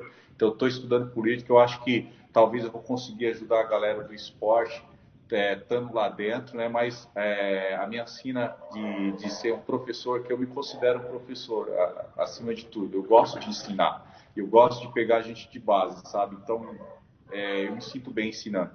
Então, é, eu invisto na minha carreira o máximo que eu posso. Eu procuro todo ano para a Tailândia. Esse ano não fui por conta dessa pandemia. Agora vai ficar difícil com dólar a seis reais, né? Vai ficar quase impossível mas eu invisto na minha carreira e não, eu não sou um cara ambicioso, não estou em, em busca de dinheiro, né? Eu estou em busca de fazer o bem, de procurar é, investir no Muay Thai, porque o Muay Thai, ele, tudo que eu tenho, eu tenho duas filhas, uma de 21 anos, uma de 18 anos, né? Uma já está se formando na, quase se formando na faculdade. E eu sou casado já há 27 anos e a minha esposa me conheceu, já dava aula há muito tempo atrás. Então eu vivo isso, então eu devo muito ao Muay Thai. Então o que eu puder fazer para ajudar o Muay Thai, eu farei. Porque eu vejo muitos leques a nível de sobrevivência dentro do Muay Thai. Então é isso, pessoal, tá? Muito obrigado por vocês dedicarem esse tempo. Eu aprendi com vocês, espero ter falado alguma coisa sugestiva para vocês e podem contar comigo sempre aí. São Paulo aqui as portas estão abertas para vocês né? Arroba Ivantai e o Facebook Ivan Batista. Tá? Ivan com M, viu? Ivan com M, Ivan com M de Maria. Arroba Ivantai, o, o Instagram e o meu Facebook Ivan Batista. Bora lá, Felipe. Gostei muito do papo, foi, foi um aprendizado gigante. Porque assim, muitos de vocês eu já acompanho o trabalho há muito tempo. O Yoko Sutai é referência, o, o trabalho do Ivan Afeplano, do Jab Direto eu já venho acompanhando o, o, o Attack Fight eu ainda não acompanhava, porque assim, estava um pouco distante, mas agora é, um, é, uma boa oportunidade de conhecer, porque por tudo que eu escutei do Adriano, eu acho que, que é um evento que só tem a agregar o esporte no Sul. E acho que é isso que tá, que tá precisando, né? Tava precisando de um evento que, que não só em outras regiões, né? Diversificar. Além do aprendizado, eu gostei muito das possíveis parcerias, das oportunidades, do, do, do leque que a gente abriu aqui. Acho que se a gente se unir, só tem a crescer. Só tem a crescer. Uma coisa que eu percebo, que eu achava que. que eu via aqui no Ceará, né? Eu não sabia que fora. Mas você quer fazer evento, vá sem pretensão de dinheiro, pelo menos na minha visão. Se você está fazendo para ficar rico, procure ah, outro é. ramo, é. faz outra coisa. Tu vai se decepcionar, tu vai se decepcionar, é amor. Eu tenho, eu tenho uma filosofia diferente com, com Taiwan, minha profissão é outra. Lógico que venho com, com, com kickbox Muay Thai, que essa, essa mudança. 14 anos, já treinei, já dei aula. Mas assim, eu tenho de mim que é a questão de retribuir o que eu, que eu consegui com uma filosofia pessoal que aí eu joguei pro esporte, pro, pro, pro Taiwan, né, pro Muay Thai, que é você conseguir dar visibilidade àquela galera que precisa. Já todo evento, como o próprio Ivan sai, eu saio de lá, acabou, acabou Taiwan. Não, essa edição acabou, não tem mais. Às vezes até converso com, com alguns amigos próximos, os caras, cara, que evento massa, não, não, massa acabou, foi a última edição, não tem mais, não, não, esquece isso aí. Aí passa dois meses, aí vem uma ideia, eu vejo uma possibilidade de uma luta que eu queria ver, Aí eu disse, pô, eu quero ver essa luta, velho. Ninguém vai fazer. Eu falo com outros colegas promotor, cara faz essa luta. O cara, não, não tenho dinheiro. Esse cara faz essa luta. Eu disse, meu irmão, quer saber? Eu vou fazer essa luta. Aí vou atrás de fazer a luta. vou, vou contra tudo que eu disse que eu não ia mais fazer. E, mas eu acho que é isso, é amor, né? A gente faz por amor, faz amor esporte, faz, vai fazendo o nosso trabalho formiguinha pelo esporte, pelo, pelas pessoas, de pouquinho em pouquinho. Eu acho que o caminho é esse. E, e a gente é ser reconhecido. Fico muito grato pelo Léo ter reconhecido lá, chamado a gente. Eu, sinceramente, eu não esperava esse convite, mas foi, foi muito bom. E vamos tocar para frente. Acho que essa ideia de, de fazer uma, uma diversidade, a gente também virou aqui a chave. Quem sabe, ah, tem dois attack fight, tem dois jab direto. Faz um aqui e um aí, a gente diversifica. Em vez de fazer, ah, o Ivan faz dois no Sudeste. Ah, não, ele vai fazer um no Sul e um no Sudeste. E eu vou fazer um no Sudeste e outro aqui. Aí depois vai trocando, já que provavelmente vai começar a, a mudar essa chave, vai trabalhar mais com pay-per-view. Ou não, né? Pode ser que venha uma vacina milagrosa e, e mude tudo, a gente não sabe. Mas o importante é o intercâmbio, essa união, esse trabalho. Obrigado aí a vocês todos pelo convite e pela parceria, né? Quem quiser seguir, segue lá no Instagram, arroba T1 Championship e no Facebook também, arroba T1 Championship vai ter lá todas as novidades e tudo que já passou, conhecer um pouco do nosso evento. Então, galera, deixa eu fazer as considerações finais aí.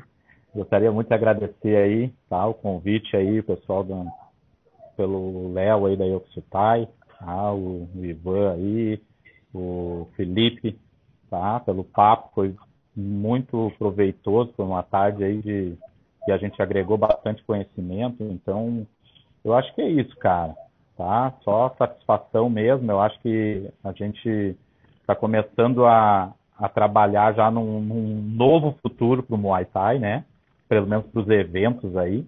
Eu acho que não nada impede da gente continuar se tudo agora no decorrer desse ano voltar ao normal e a gente implementar essa essa ferramenta que o Léo está criando aí, a gente somar junto, a gente continuar com, com esse projeto que a gente engatilhou hoje aí, de fazer um evento em cada estado, de levar atletas para disputar. Eu acho que isso só vai agregar na ferramenta lá do Léo, isso vai agregar para o público, né? Isso vai agregar para todo mundo aí, porque vai, vai, vai fazer com que os públicos de regiões diferentes interajam, né? Então, eu acho que é isso aí, cara, tá? Uh, o lance dos eventos aqui, que nem falou o Felipe aí também, já pensei parar em várias vezes, tá? A gente não para porque realmente é, é amor, né, cara? A gente gosta do, do que faz, né? Uh, eu só disse que só tem uma coisa que vai me fazer parar de fazer o Attack Fight, é o dia que ele der prejuízo.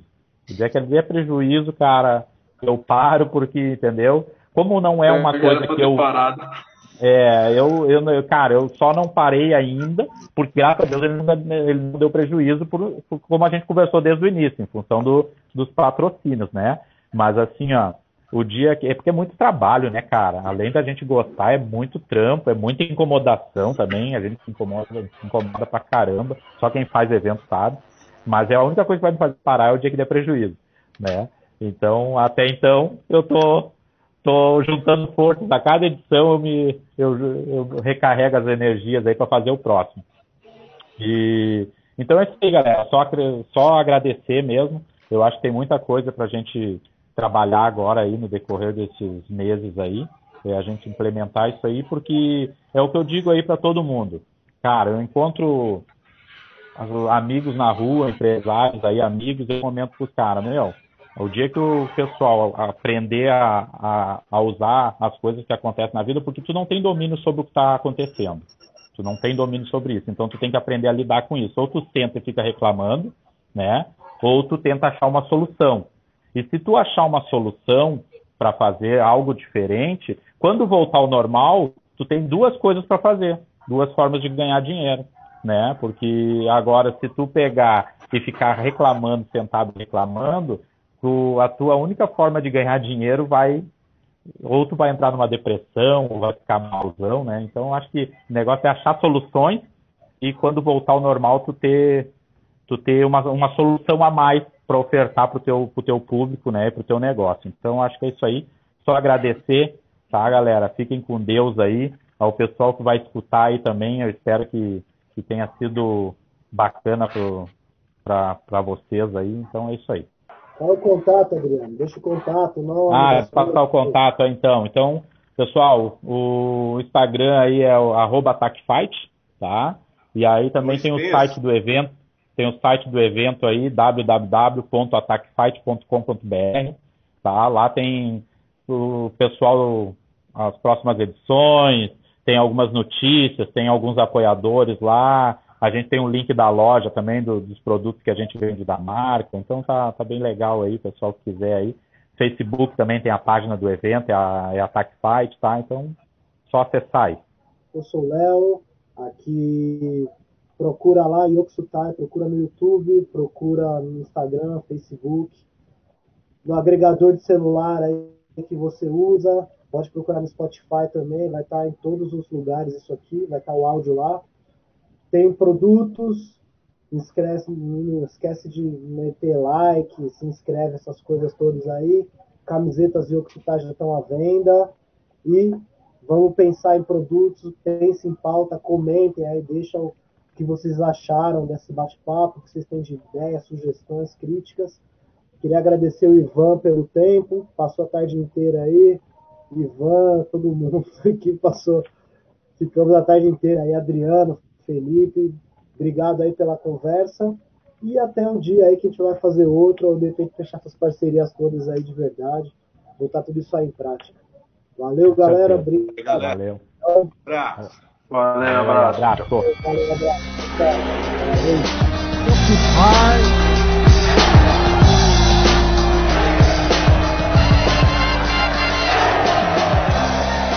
Occupy